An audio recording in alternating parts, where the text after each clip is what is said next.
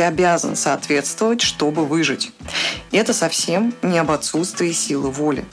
И чем больше нарушается баланс в сторону контроля со стороны родителей, тем больше бунтует против этого контроля подросток, что вызывает еще больший контроль родителей. Все это настолько ломает, что ты ощущаешь себя не по годам озлобленным стариком, а свою жизнь преждевременно законченной. Всем привет! Меня зовут Мария, в пространстве соцсетей Нинар Мари. Я практикующий психолог, экт-терапевт и автор подкаста «Концерт под крышей». Песни переносят нас в воспоминания. Они зажигают нас эмоции, помогают снизить стресс и напряжение, являются частью нашего самоощущения. Любимые песни становятся саундтреками важных событий, переживаний, людей – в своем подкасте через знакомые всем песни я рассматриваю проблемы, страхи и тревоги, с которыми сталкиваются обычные люди. Возможно, и вы тоже. Я за психологию без осуждения ярлыков, но с эмпатией и опорой на научный подход. Если и вам это близко, подписывайтесь на подкаст, так вы не пропустите свежие выпуски и посмотрите по-новому на давно известные треки. Второй сезон подкаста посвящен иностранным хитам. И в этом эпизоде я буду разбирать балладу группы Metallica «The Unforgiven».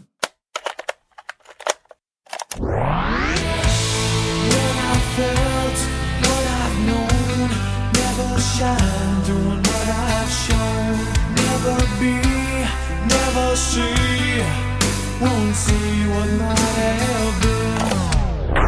И начать в этот раз я хочу с предыстории о фронтмене группы и его детстве. Джеймс Хэтфилд рос в строгой религиозной семье, где не верили в науку и медицину, где ребенку навязывались порой опасные убеждения. Так родители не разрешали Хэтфилду ходить на уроки по естественным наукам, объясняя это тем, что наука не так важна, как Божья сила. Как рассказывал в одном из интервью Джеймс, Ему было неловко стоять в коридоре перед классной комнатой и объяснять свою ситуацию другим учителям, проходящим мимо. Неудивительно, что по-настоящему близких друзей у Хэтфилда в это время не было. Одноклассники считали его изгоем. Отец Хэтфилда ушел из семьи, когда ему было 13 лет, без видимой причины и разговора, оставив лишь небольшую записку. В 16 лет его мать скончалась от рака. Из религиозных взглядов, убеждений в исцелении верой родственники отказали матери медицинской помощи, в которой она на тот момент нуждалась. Представляете, сколько в этом всем было боли, бессилия и беспомощности, сколько неприятия, отвержения и потерь.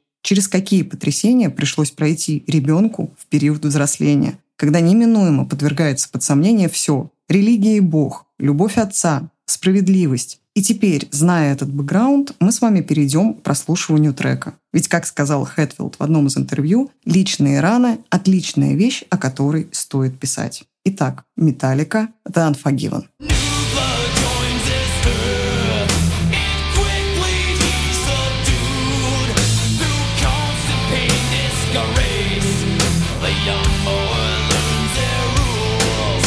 Новая кровь рождается на земле, и он быстро усмиряется. Через постоянную боль и позор маленький мальчик усваивает их правила. Первый куплет о рождении и детстве и о том, как в процессе взросления порой приходится через наказание и унижение учиться соответствовать нормам и правилам.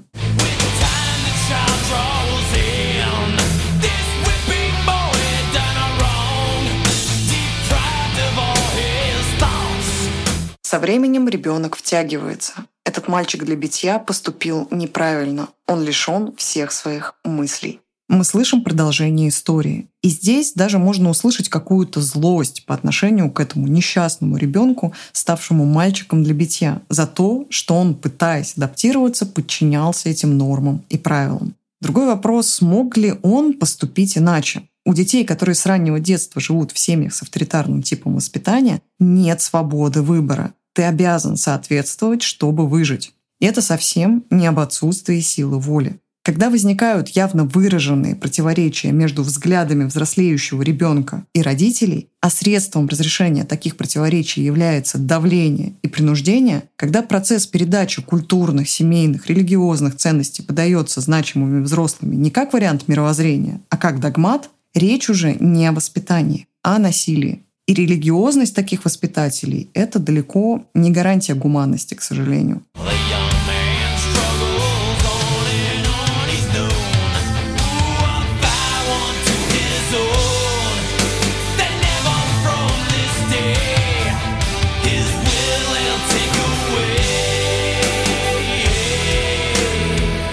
Молодой парень борется снова и снова. Он дал себе клятву, что никогда с этого дня они не отнимут его волю. Тем временем мальчик взрослеет, превращается в молодого парня. Наступает тот самый подростковый возраст, переход из детства во взрослость, кризис. И это период, который сам по себе является сложным как для подростка, так и для родителей. Физиологический рост максимально опережает темпы развития психики. Гормоны, нестабильность настроения, повышенная возбудимость, конфликтность и демонстративное поведение, проблемы с самооценкой, декларация свободы и независимости, негативизм и протест. Это определенно один из самых эмоционально насыщенных периодов жизни человека. И семья играет огромную роль в том, как подросток этот период пройдет. Роль взрослых – находиться рядом, слушать и поддерживать, но при этом не спускать все с рук, возвращая и прививая ответственность за свои поступки подростку. Конечно же, родители отвечают за здоровье и жизнь ребенка, и это в том числе вопрос безопасности ставить разумные ограничения. В этот период ребенок уже достаточно взрослый, чтобы учиться брать ответственность, чувствовать себя автономным и равным со взрослыми, но не настолько взрослый, чтобы оказаться без поддержки, внимания и принятия в часто непонятный и нестабильный для себя период. И подобрать верную дистанцию, чтобы дать подростку отделиться и взять ответственность на себя, испытать где-то свои возможности, но при этом сохранять баланс контроля и свободы, это задачка не из простых. И чем больше нарушается баланс в сторону контроля со стороны родителей, тем больше бунтует против этого контроля подросток, что вызывает еще больший контроль родителей.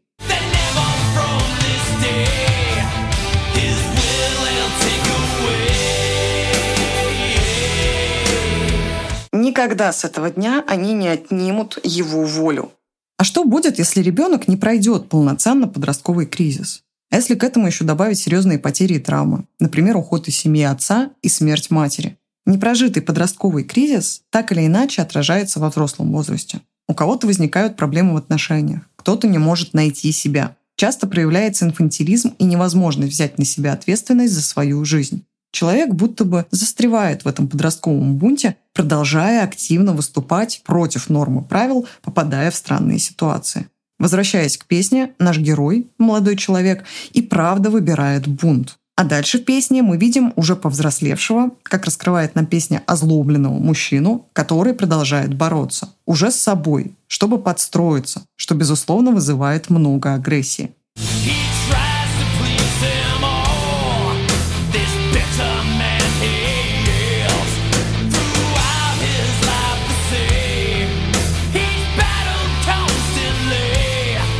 Он старается всем угодить, этот озлобленный человек. На протяжении всей его жизни одно и то же. Он постоянно сражался. Герой делал многое, чтобы подстроиться под нормы и правила, местами непонятные и токсичные. Этого было недостаточно в детстве. Недостаточно, чтобы тебя принимали одноклассники со всеми твоими странностями, чтобы отец не ушел из семьи, чтобы мама не умерла раньше времени из-за своих религиозных убеждений. Но и уже став взрослым, адаптироваться также не получается. Наш герой на грани того, чтобы сдаться.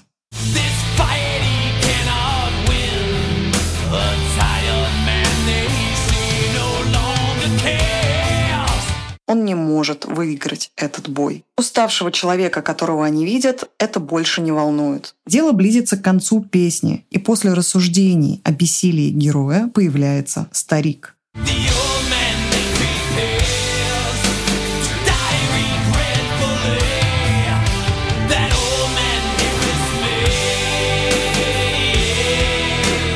вот уже старик, сожалея, готовится умирать. И этот старик здесь я. Нигде в повествовании, в куплетах до этого не было четкого указания, что песня поется от первого лица. И здесь, в конце, такое откровение. Этот старик здесь и я. И если пофантазировать, как мне кажется, речь не о реальном старении. Мы же помним, это самая личная песня Хэтфилда. Психические травмы, отсутствие адекватной социализации в детстве, окружающая действительность, в которой не было шанса побыть беззаботным ребенком. Все это настолько ломает, что ты ощущаешь себя не по годам озлобленным стариком, а свою жизнь преждевременно законченной.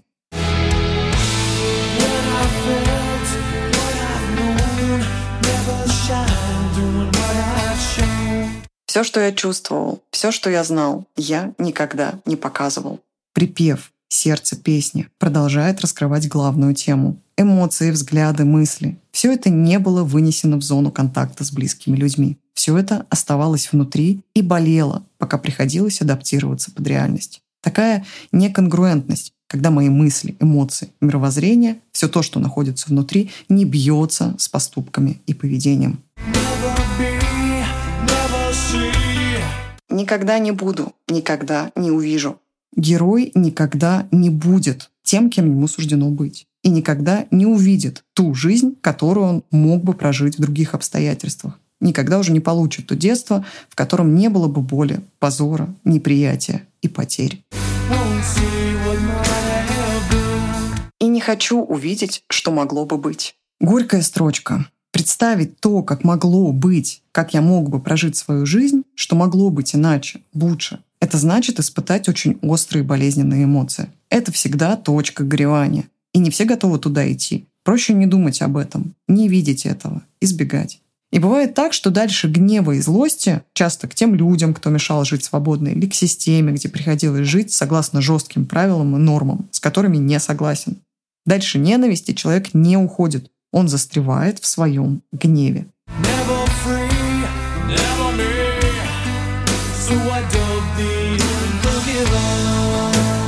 Никогда не был свободным, никогда не был собой. Вот почему я прозвал тебя непрощенным. Сколько здесь агрессии. Послушайте этот вокал Хэтфилда сквозь зубы. Как же четко передает эмоции герой.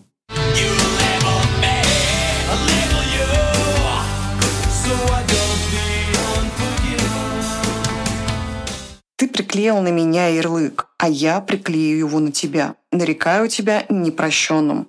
Герой не может простить систему, людей, ригидность правил, которые помешали ему жить свободно и без конформизма, отняли детство и заставили постоянно бороться и при этом все равно не соответствовать. Он будто застревает в этом. Он не может простить. Его сожаление бесконечно. Ведь он не был свободен, не был собой и никогда уже не сможет это исправить. Это и правда похоже на такую подростковую злость, когда под гневом или даже ненавистью лежит полючая горькая тоска по любви и принятию. В песне поднимается тема двух важных потребностей человека – в аутентичности и в принятии.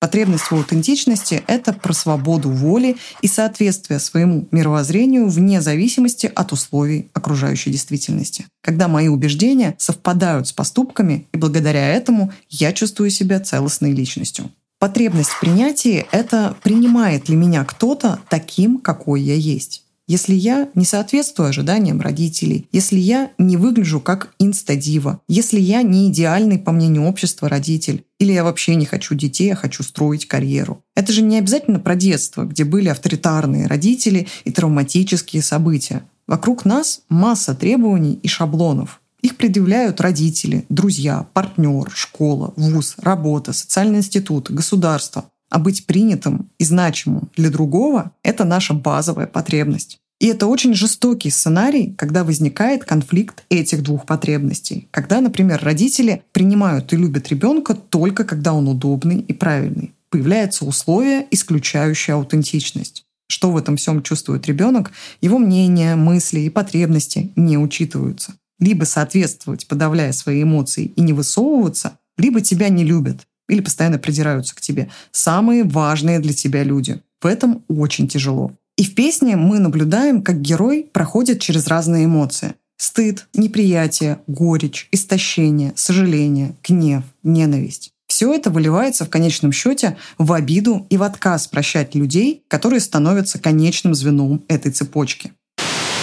Злость, гнев, бунт. До стадии принятия тут далеко. И это, пожалуй, то, с чем в первую очередь нужно работать в терапии, если бы главный герой пришел бы ко мне на прием. И когда я говорю о принятии, речь идет не об обязательном прощении и выключении гнева, а о принятии ситуации и прошлого, которые невозможно изменить, и движении дальше. О том, чтобы взять ответственность за свою жизнь на себя. Да, придется распаковать свои эмоции и прожить их. Да, придется, скорее всего, провалиться в горевание по недостаточному количеству тепла, внимания и заботы в детстве. И из этой точки постепенно учиться давать себе заботу самостоятельно, разрешать слышать себя, освобождаясь от навешенных ярлыков.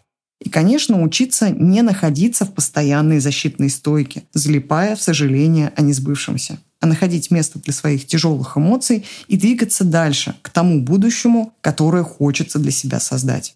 The Unforgiven — песня о неприятии и своего рода сожаление о жизни, объяснял Хэтфилд в одном из интервью. Я прожил свою жизнь для других людей, пытаясь угодить всем, кроме себя. И в конце концов винил всех остальных. Но на самом деле я не брал на себя ответственность за свою жизнь. Спасибо, что слушали. Это был подкаст «Концерт под крышей». Если он вам понравился, подписывайтесь на него на любых удобных платформах. Ставьте реакции, делайте репосты. Так больше людей, возможно, найдут ответ на свои вопросы, послушав подкаст. И, конечно, буду рада видеть вас у себя в блоге и на сессиях, индивидуальных и групповых. Все ссылки в описании. Я же с вами прощаюсь. До скорой встречи, друзья.